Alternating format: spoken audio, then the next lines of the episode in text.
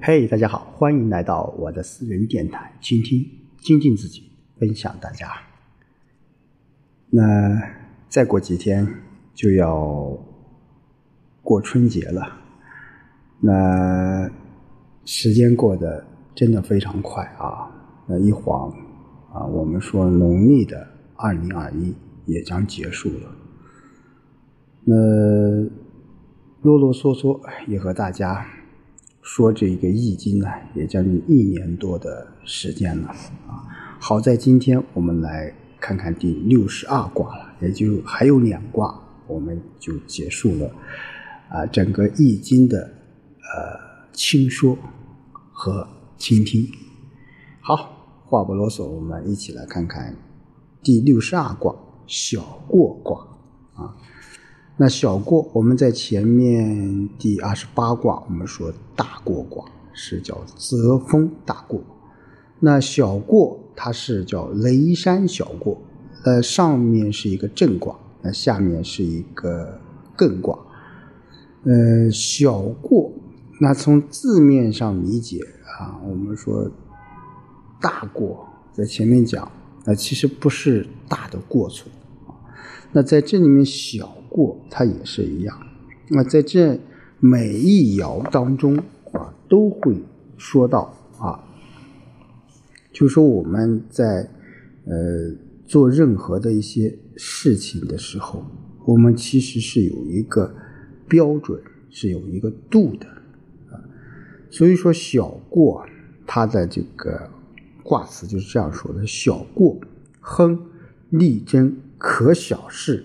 不可大事，非了宜之音，不宜上，宜下，大吉。啊，过什么意思啊？我们现在理解就是经过啊，或者是路过、超过啊。当然，在这里面是一种引申呢，有一种过失啊、过度啊、罪过啊。所以说，小过它是指小的过失，也就是说是小的差错啊。那小过卦，它象征着小有序约，恒通有力。它可以做小事，不可以做大事。就像飞鸟飞来时留下的声音，不宜飞得太上，使人听不到声音；应该向下飞，使人听到声音。如此则会获得大的吉祥。啊，在易经当中，他会经常举到很多很多一些例子。这个例子我觉得是非常的这个通俗易懂，就是说，呃，小过卦它讲什么？就讲像一只鸟，它在天空上飞，你不能飞得太高，啊，不能飞得太高有两种原因。第一个，鸟啊，每一种鸟它的这个飞行的高度是有一定的标准的，啊，这个标准就是说你飞得太高的时候，啊，有可能你的身体受不了。那所以说，我们什么要不宜飞得太高。另外一点，你飞得太高怎么样？你留下的声音就会越小，人们就听不到你的声音。当然，在这里说听到与听不到声音，其实它也是一种隐含的这种含义啊。就是说，单单举鸟这个例子，就是说。我们做任何的一个事情的时候，我们要把握这中间的度啊，你不能搞得太高啊，不能太高。但是低一点，对于鸟来说，低一点是可以，因为低一点你能够找到自己落脚的地方啊。所以说，象辞当中也说：“山上有雷，小过君子矣。行过乎公，丧过乎哀，用过乎俭。”就山上有雷声震动啊，象征着小忧过约啊。君子因此在行事时就稍过于恭谨，遇到丧事就稍过于悲哀，使用东西时就稍过于节俭啊。所以说，这小过，它也是一种叫什么小雨过于啊，你不能超越了这个东西啊。有时过于的谨慎，它也不是一件好事啊。我们说大过中卦中的亨。是排在这个卦辞的末句，那小过这个亨是排在卦辞的这个前面啊，所以此卦当中过的不太多，所以一开始什么是个恒通的啊，就是说这一卦它的过它超过的这种度是不是很大的啊？不是很大的，所以说在这里面什么，它是亨的啊，是亨的。好，我们一起来看看这个爻辞：初六，飞鸟以凶啊。我们说初六是一个阴爻啊，它在阳位啊，也是不当位的啊。所以飞鸟逆势向上飞行，就会遇到凶险。那飞鸟怎么会就给人带来灾难呢？啊，灾难呢？啊，所以说，就像电影这个《花木兰》当中有一个场面，就是说。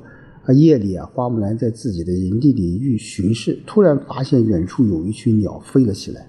那花木兰想，鸟怎么会在夜里飞呢？那肯定是有人惊动了林中的鸟，于是就加强警备，啊，叫众将士做好了迎战的准备。最后怎么样？哎，最后就取得了胜利，啊，取得了胜利。所以说，初六爻的凶险与花木兰故事是有些相似的。就是初六爻，你处于这个社会的下层，你归隐于山林，与世无争。可是怎么样？可是总会有人来啊遇见你啊，总会有人来关照你。这个就是什么啊？这个就是我们说你在危机当中有可能遇新的机会啊，新的机会，那就是看你怎么样去处理这件事情。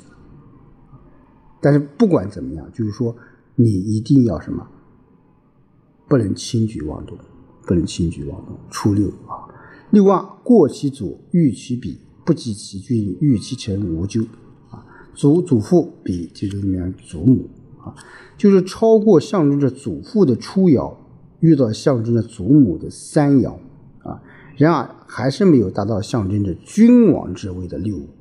就但是遇到象征着大臣的九三爻，所以还是没有什么灾祸的。就是六二爻，因为它是柔爻居于偶啊位，也是得位的，并且又居于下卦之中，所以有中正之德啊。身为大夫的他，必然会想到啊得到君王赏识啊，努力进取，所以他的功业是超过自己的祖辈的。但是却与六五的这个君王，他们同姓相斥，所以最后啊也没有得到。君王的这种赏识，啊，所以赏识，所以没办法，他只能在君王的这种大臣的帮助下，是获得了一个官位，啊，这个官位也就是六二所称的大夫之位了，啊，大夫。所以错过遇其祖辈，仍可能遇其母辈；见不到其君王，但仍能遇其大臣。虽非原先所预期，但仍无大碍，啊，这个就是说，是无咎的，啊，是无咎的。啊九三福过防之，从获枪之凶啊，就不仅不肯过分的防备，而且随从其上，可能会受到杀害，有凶险啊。九三阳爻啊，是居于其位啊而得位，所以没有什么过失。可是他盲目的跟随着别人，这样就会给自己造成什么凶险？所以说，无论是在现实的生活当中，或者在我们的这个团队的建设当中，我们如何的与和领导相处，啊，这是一门艺术，啊，你不能盲目的跟别人混，啊，盲目的跟别人去，别人做什么你做什么，这个肯定是什么？肯定是有危险的，因为别人他终究是别人，别人他不可能领你一辈子，对不对啊？九四无咎，夫过欲之。往逆必戒，勿用永贞，就没有灾祸，不用越过而有愈合，啊，前往有危险，一定要有所戒备，不可能施展阳刚之才能，应长久的手持正道，啊，夫过欲之，但不当也；往逆必戒，终不可长也。什么意思呢？就不用越过而有愈合，这是因为九四啊居位不当所致。我们前方有前往你就有危险，一定要有所什么戒备，这说明九四啊它不能长久的居于这个阳刚之道啊阳刚之道。就九四它不会有灾难，因为它可以什么得到六五的这种帮助，但九四的危险也是来自于六五，因为功高盖主。我们说功高盖主，在古代，啊，这是一个非常忌讳的一个事情。你功高千万不能盖住一盖住，那你的危险就来了，你的危险就来了。六五，密云不语，自我西郊，公益取笔在穴。啊，这个翼就是带着绳子的箭，就此箭射出去可以拉回来。但浓云密布却不降雨，浓云是从我们居住的城邑的西郊兴起。王公用射箭取藏在洞穴中的鸟兽。啊，说六五啊，柔爻居于基位啊，我也是不得位的，但它居于上卦之中的尊位，所以有权势。可是六五与六二也不相应，所以君王的恩泽不会下降到民众中去，这就是一个很麻烦的事情。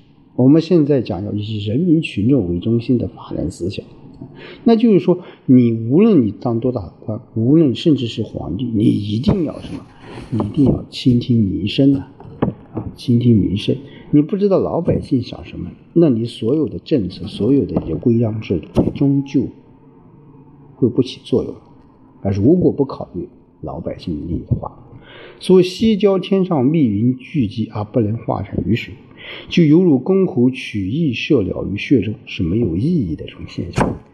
你光有云，那没有下雨，那是毫无意义的啊！对事情的发展是毫无意义的。所以上六，夫欲过之，飞鸟离之，凶，是谓灾神，就不能愈合阳刚而超过阳刚，就叫飞鸟遭射。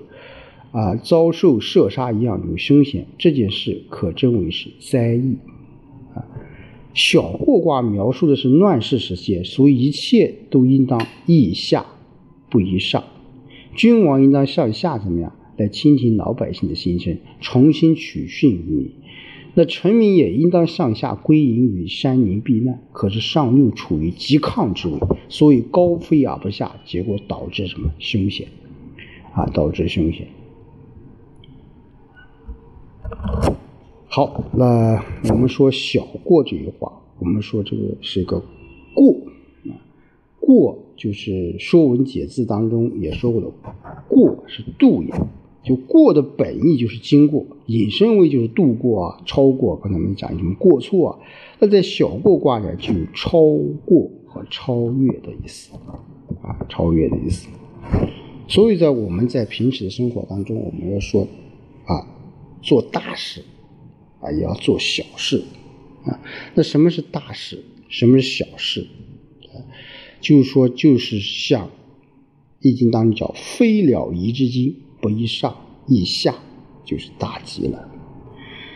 这是讲鸟的。我们刚才也说了，就是说做任何的事情，你应该清楚自己在什么样的位置，啊，然后想达到什么样的位置，这个你必须要清楚。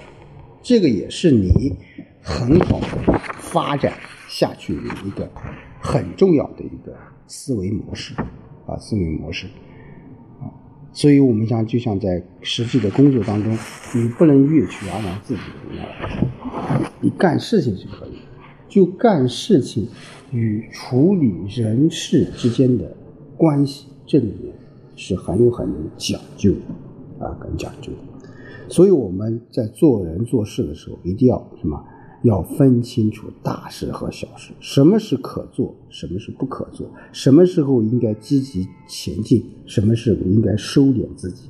这样我们在工作中就会如鱼得水，一切圆满啊，一切圆满。